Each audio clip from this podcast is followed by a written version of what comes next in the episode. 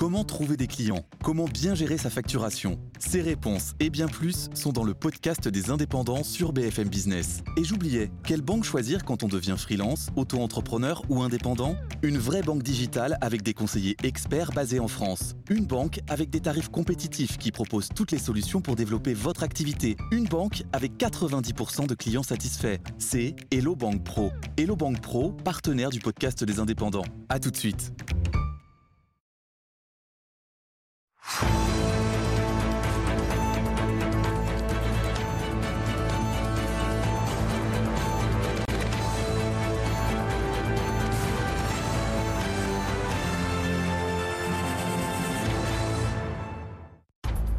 Depuis cinq ans, chaque hiver, le temps d'une nuit, la ville de Paris recense ses sans-abri. L'objectif, adapter la politique d'accueil des personnes à la rue, l'aide à l'alimentation et l'hébergement d'urgence, encore insuffisant pour protéger tous ceux qui dorment dans le froid.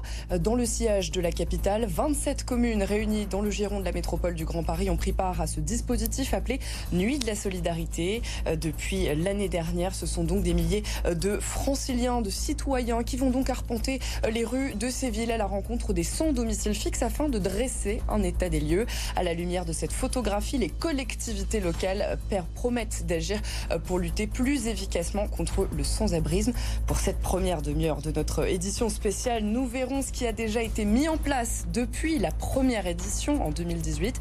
Nous nous interrogerons également sur la pertinence d'une action métropolitaine. En plateau pour vous apporter des réponses, Emmanuel Grégoire, premier adjoint de la maire de Paris, Luc Carvounas, maire d'Alfortville et président de l'Union nationale des centres communaux d'action sociale, et François Dochy, maire de Romainville. Île-de-France Politique, spéciale nuit de la solidarité. C'est parti.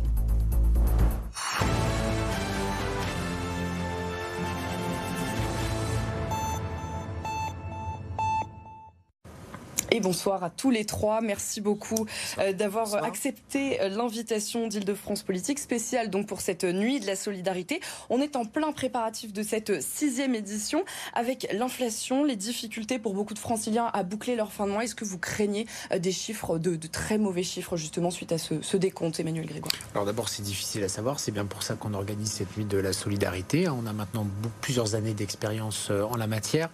C'est un moment important parce que historiquement, on avait du mal à savoir combien de personnes étaient dans la rue. Il est très clair qu'il y a des signaux inquiétants sur euh, euh, la présence euh, dans l'espace public de personnes qui sont à la rue et qui n'arrivent pas à trouver des solutions d'hébergement d'urgence ou de solidarité intrafamiliale.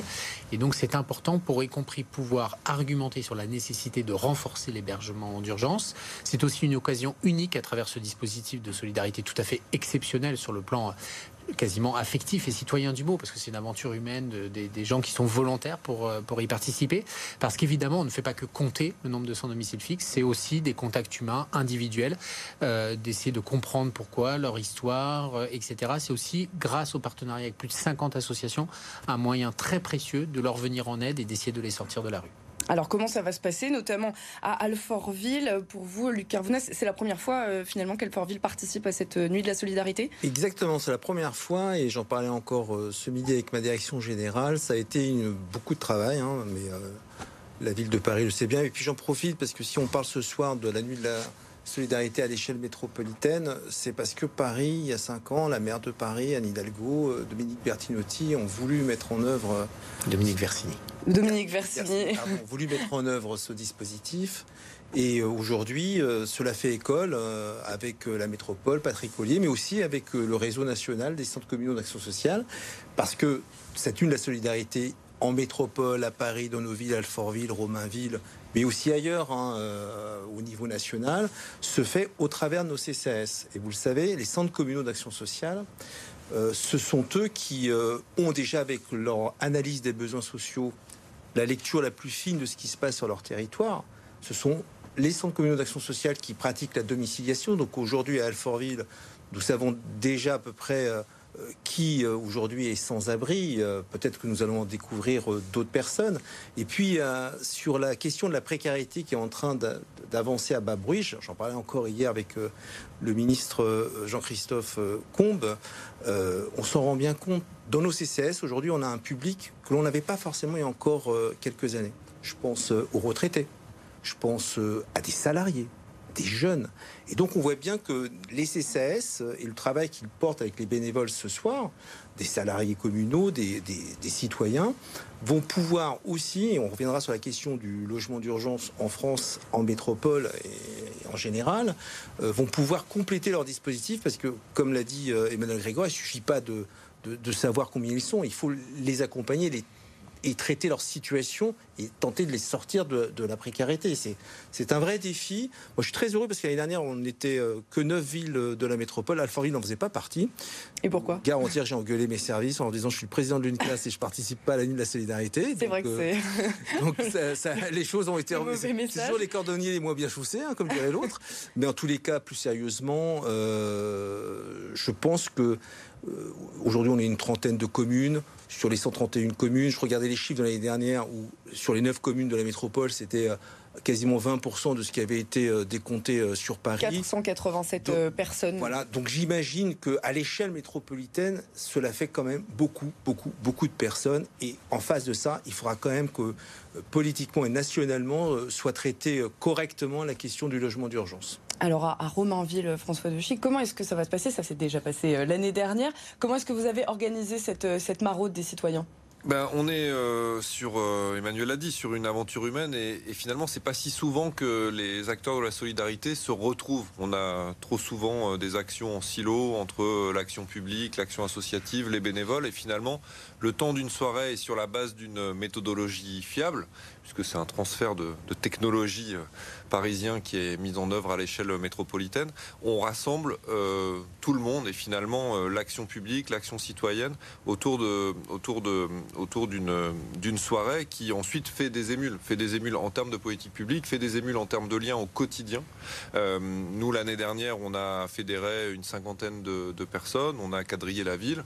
Alors nous, on a décompté un sans-abri, mais encore au mois de septembre, cet effet de, coordination, de dialogue entre citoyens et acteurs publics permet maintenant d'avoir, euh, j'allais dire, une réactivité. Euh, euh, une réactivité et d'avoir une, une, vigie finalement des, citoyens qui nous interpellent aussi dans la façon dont on doit traiter les situations pour, euh, pour ce soir, hein, la maraude, ça va consister en des groupes de 4 à, 5 personnes, généralement, euh, qui seront euh, chaperonnés par une personne, de, un agent de la ville ou une, mmh. une personne d'une association, pour aller voir donc ces, ces personnes sans abri, leur poser quelques questions sur un, un, questionnaire, un, test. Alors évidemment, toutes les questions ne pourront pas obtenir réponse, mais finalement, ils servent à quoi ces questionnaires? Parce que on imagine que les sans-abri demandent aussi, voilà, pourquoi est-ce que je réponds à toutes ces questions?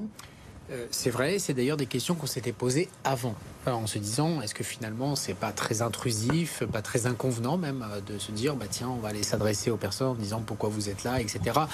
Et avec euh, la douloureuse expérience de pas toujours avoir de solution d'hébergement. On parle de, en moyenne de, autour de 2500 SDF qui sont recensés à chaque fois. 70% la réalité, qui n'appellent pas ou plus le 115. On en reparlera. et, en fait c'est pas ça du tout qui se passe. ce qu'on constate c'est que dans les personnes qui sont en situation de rue, c'est d'abord l'expérience incroyable et ignoble d'une certaine manière de la solitude au milieu de tout, le monde. Et, en réalité, les sans domicile fixe, et je crois que beaucoup euh, des gens qui nous écoutent en ont, fait l'expérience euh, aussi, ce sont des gens qui euh, ont aussi une demande de sociabilité, qui veulent discuter, qui ne sont pas désagréablement surpris. Je crois qu'en plus, ils en connaissent assez, ils en reconnaissent assez vite l'esprit et le sens. Euh, c'est l'occasion euh, d'abord euh, d'un accompagnement. Quand il y a des situations de détresse qui sont détectées, elles le sont systématiquement lors des nuits de la solidarité. Évidemment, on fait appel aux associations d'intervention d'urgence pour venir gérer des situations que nous considérons extrêmes et, problématiques. Et donc, c'est d'abord une relation humaine qui s'installe et pas du tout une enquête statistique ou une enquête uniquement sociologique. Et, et c'est ça qui est enrichissant sur le plan de tous ceux qui ont participé à cette aventure. D'abord, je les remercie grandement parce que c'est une aventure, c'est l'aventure d'une grosse partie de la nuit euh, qui va. C'est extrêmement enrichissant sur la, les, équipes qui préparent, notamment la composition des équipes, veillent à ce que ce soit très mix. Il y a des gens qui travaillent pour les collectivités, il y a des gens qui sont des acteurs associatifs déjà bien connus et déjà très engagés, mais il y a aussi des citoyens entre guillemets de base qui se disent tiens, c'est l'occasion d'aller faire quelque chose. Euh, et donc, euh, c'est vraiment, en réalité, les, les, personnes en, situation de rue sont vraiment très demandeuses de ces temps d'échange, de ces temps de, de dialogue. Ce sont des gens qui, très banalement, manquent beaucoup de chaleur humaine, beaucoup de respect, beaucoup de contact. Et, c'est quelque chose sur lequel on insiste beaucoup dans la formation qui est faite préalablement par les professionnels de l'action sociale. La première des choses quand on va s'adresser à des élèves, c'est de leur témoigner du respect. du respect, comme tout le monde, ils en manquent souvent cruellement. et donc ça se passe bien rétrospectivement. Mais c'est vrai que c'est à la fois une, une, une expérience, c'est une expérience vraiment très chargée sur le plan émotionnel parce que on va voir des gens, on leur demande comment ils vont. Parfois, on se rend compte qu'ils sont contents qu'on vienne leur parler. Puis à un moment donné, on leur dit au revoir et euh, on sait qu'on les laisse dans la rue. Voilà. Euh, et donc, c'est aussi, je le crois, pour tous ceux qui participent, un surcroît de motivation euh, à continuer à s'engager et à agir. Et nous considérons vraiment que dans l'arsenal des politiques publiques, euh, sur ces sujets très complexes, c'est quelque chose d'essentiel. Je vous pose un petit peu la, question qui fâche, mais pourquoi est-ce que ce sont les citoyens qui doivent faire ce travail et non, par exemple, les services de l'État qui euh, gèrent l'hébergement d'urgence? C'est un peu tout le monde. Euh, mais les citoyens sont extrêmement solidaires et encore plus dans cette période post-Covid et aujourd'hui de crise sociale et énergétique. Moi, j'ai été très fiers hein, des Alfortvillais qui ont répondu plus que présent. Il a fallu même calmer euh, des acteurs tellement nous avions de, citoyens qui voulaient euh, participer à cette nuit.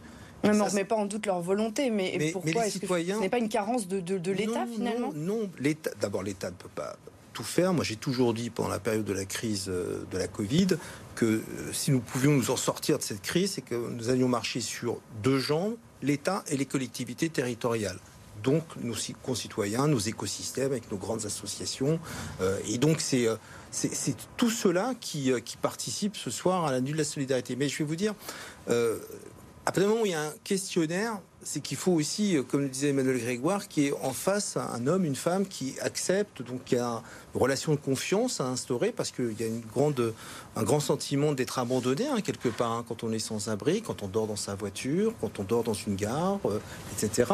Moi, je, je l'ai vécu comme mère avec une dame euh, bien repérée par les services sociaux, sans abri, qui euh, n'a eu de cesse de revenir en centre-ville avec ses affaires pour dormir, parfois dans un square, dans un abribus. Avec la Croix-Rouge, nous avons essayé de l'accompagner. Nous l'avons euh, placée avec son consentement dans un établissement pour qu'elle reprenne du poil de la bête. Et puis malheureusement, elle est revenue dans la rue. Donc c'est un travail vraiment de longue haleine. Et là, de participer à cette sixième édition doit aussi permettre euh, à ce que nous sommes, les collectivités territoriales, avec nos fonctionnaires territoriaux dans nos centres communaux d'action sociale, de pouvoir apporter encore une meilleure réponse. Elle existe déjà. Hein. Elle existe déjà, justement. Moi, je, moi, je le vois euh, comme président de l'Union nationale à, faire ce, tour de France que j'ai entamé depuis deux ans, euh, notamment sur la question du logement d'urgence, trop peu nombreux aujourd'hui, autour de 200 000. Il y a 200 000 logements d'urgence aujourd'hui en France, pardon, mais il y a quelques mois, au projet de loi de finances, il était annoncé qu'on allait en rabioter de 14 000. Et parce que l'ensemble des, euh, des partenaires, des élus ont dit ce n'est pas possible, on est resté sur 200 000. Sur ces 200 000, vous en avez à peu près 110 000, 114 000 sur euh, l'échelle métropolitaine. Et moi, ce que je vois notamment en province, c'est que ce sont des collectivités, pas forcément les plus grandes, hein, qui prennent à bras le corps aussi cette question du logement d'urgence et de l'accompagnement, souvent géré évidemment par leur CCS. Aujourd'hui, euh, par exemple, dans une ville comme Romainville, est-ce qu'il est possible de euh, prendre déjà, de commencer à réfléchir à des dispositifs au niveau de la commune ou est-ce que ça va se faire plutôt au niveau de la métropole? Bah, il y a deux sujets et c'est tout l'intérêt de la nuit de la, solidarité. Il y a cette expérience à l'échelle municipale sur la base d'une méthodologie et, c'est vrai que ce qui est très intéressant, on, a beaucoup de citoyens qui veulent s'engager sur ces sujets. En même temps, on est sur des problématiques qui sont complexes et la nuit de la solidarité, c'est aussi permettre euh, aux citoyens, aux associations engagées de mieux comprendre euh, les enjeux, les difficultés, les techniques d'accompagnement. Euh, et ça permet de bah, finalement travailler ensemble sur des, solutions. Alors sur Romainville, il se trouve qu'on est assez peu marqué par le phénomène, mais vous avez parmi les pionniers de, la nuit métropolitaine de la solidarité Saint-Denis, qui est très, euh, qui compte de nombreux sans-abri et qui, à partir de la nuit de la solidarité, ont commencé à réfléchir sur euh, des, offres euh, comme une bagagerie, par exemple, pour permettre aux, sans-abri d'avoir un point de chute pour leurs affaires, de travailler aussi sur des bains-douches qui ont disparu de nos villes et qui, qui ont été réimplantés à Paris et qui marchent très fort et qui, répondent à un vrai, à un vrai besoin. Et puis après, effectivement le fait de porter ces sujets à l'échelle métropolitaine, c'est aussi de dire, et c'était un vœu voté à l'unanimité des, conseillers métropolitains, c'est aussi de dire la métropole, c'est pas que des questions d'aménagement, c'est pas que des questions de, Jeux olympiques, c'est pas que des questions d'attractivité. On est, oui, la métropole la plus riche de France, mais aussi la, la métropole la plus inégalitaire de France. On a un taux de pauvreté qui est 3 points supérieure à la moyenne nationale. Et donc que la métropole se saisisse de ces sujets à l'échelle métropolitaine, euh, c'est un enjeu majeur, surtout à l'heure où on doit travailler sur le plan métropolitain de, l'hébergement et, de l'habitat. Donc c'est c'est à la fois municipal et euh, métropolitain. On, le disait, hein, euh, donc l'hébergement d'urgence est en, insuffisance hein, par rapport aux personnes qui sont dans la rue. On va faire le point justement sur les dispositifs de ces, hébergements d'urgence qui existe à Paris et en Ile-de-France. C'est le focus euh, d'Île-de-France euh, politique avec Nicolas Dumas. Bonsoir Nicolas, tu as tenté de, démêler un petit peu ce millefeuille administratif qui est l'hébergement d'urgence. Comment ça fonctionne? La plupart euh, des structures d'hébergement euh, d'urgence ne sont pas en accès direct. Il, faut euh, pour, il ne faut pas s'y présenter de sa propre initiative. Il faut pour cela faire appel au 115 ou les services sociaux de la ville. Il existe trois types d'hébergement avec tout d'abord l'hébergement d'urgence. Il correspond à un besoin de mise à l'abri immédiate par une durée d'hébergement la plus courte possible. C'est centres sont destinés à tous les publics. Cela signifie que les personnes accueillies ne sont jamais sélectionnées et qu'aucun critère social de ressources ou administratif n'est pris en compte. Il y a ensuite l'hébergement de stabilisation qui permet de, à la personne de faire émerger un projet pour un retour à une autonomie. Il prend en compte les besoins d'un public en très grande difficulté sociale. Pour euh, ce type d'hébergement, il y a les centres maternels qui euh, concernent les femmes enceintes ou les mères isolées et leurs enfants de moins de 3 ans. La durée d'accueil y est variable entre plusieurs semaines et plusieurs mois. Il y a également les foyers de jeunes travailleurs. Ils sont destinés aux jeunes travailleurs entre 16 et 25 ans, parfois jusqu'à 30 ans. Et le dernier, c'est l'hébergement d'insertion qui permet de retrouver sa totale autonomie. Luc Carounas, pourquoi ne peut-on pas héberger tout le monde malgré ces dispositifs? Qu'est-ce qui bloque? Qu'est-ce qui bloque? Bah, Ce qui bloque, c'est d'abord la question des moyens.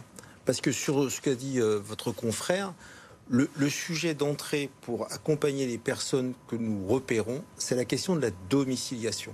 On parle de logement d'urgence, de logement intermédiaire, etc. C'est la domiciliation. Mon collègue parlait de Saint-Denis, euh, chez euh, notre ami Mathieu Hanotin.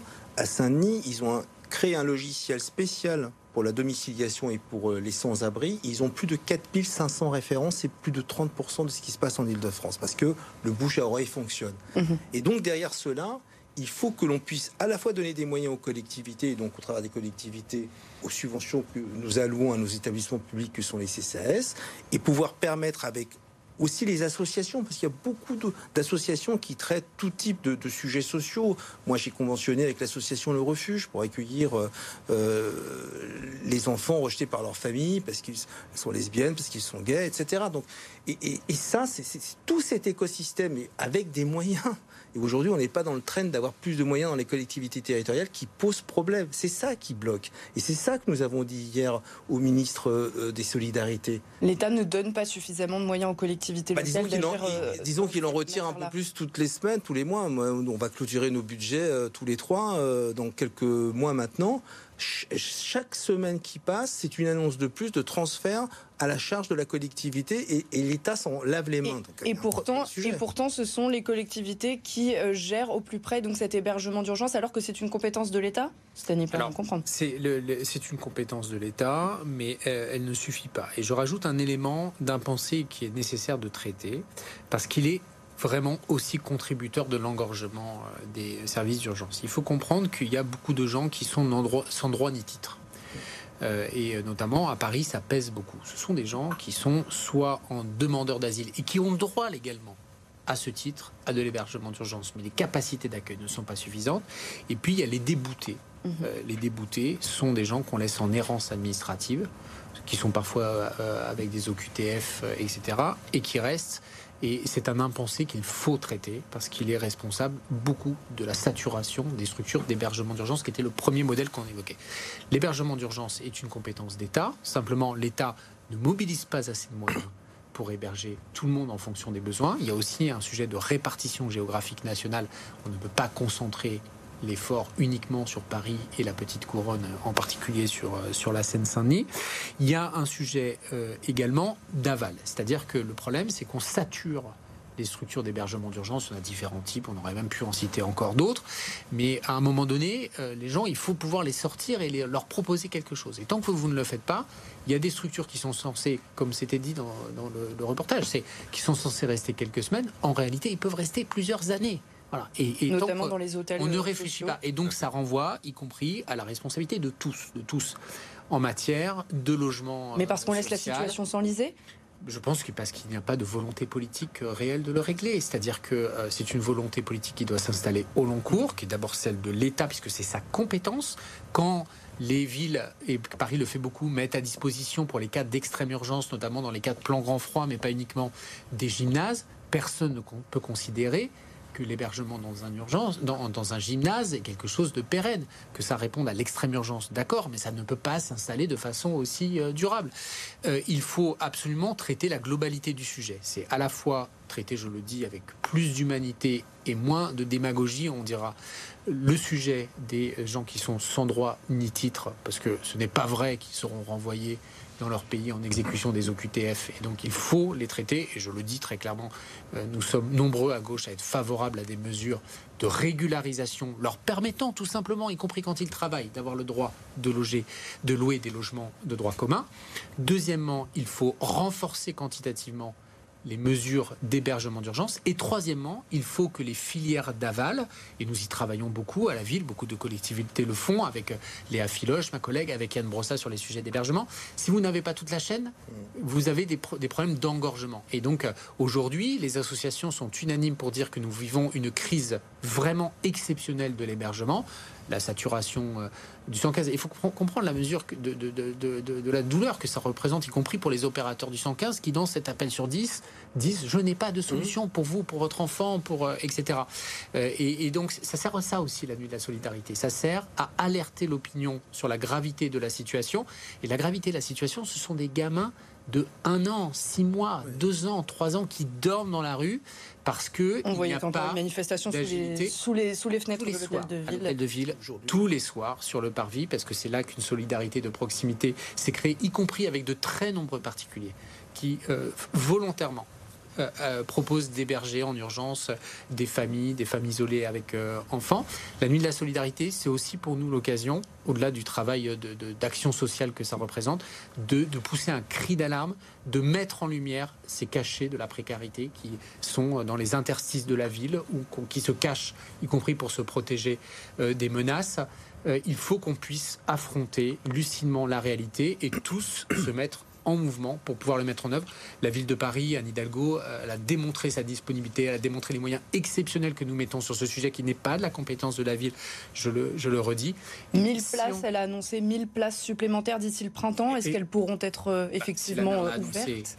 nous, Évidemment que nous le ferons. Elle a annoncé un deuxième sujet important, c'est que nous allons travailler autour de la coordination de Rémi Ferraud, qui est sénateur de Paris, la rédaction d'un projet de loi sur euh, l'hébergement que nous proposerons euh, soit euh, par voie d'accord gouvernemental, soit par une niche parlementaire sur un plan national de résorption de la précarité et des personnes en situation de rue. C'est un effort qui est tout à fait à la portée de main de la sixième puissance mondiale, à la condition que tout le monde s'accorde et qu'on sorte des postures en, la matière.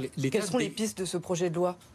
La piste, c'est euh, plusieurs choses. C'est d'abord de mettre en place des centres pour les primos arrivants qui soient coordonnés sur l'ensemble du territoire et pas concentrés uniquement dans une partie d'entre eux. Deuxièmement, c'est de mieux assurer la prise en charge quantitative et qualitative de l'hébergement d'urgence. Et troisièmement, parce que ce sera un complément, la question euh, des, filières d'aval pour faire en sorte que les structures chargées de l'hébergement d'urgence soient vraiment chargées de l'hébergement d'urgence et ne soient pas totalement occupées par des gens qui n'ont qu'une autre solution et qui donc y restent beaucoup trop longtemps par rapport à ce qui est prévu.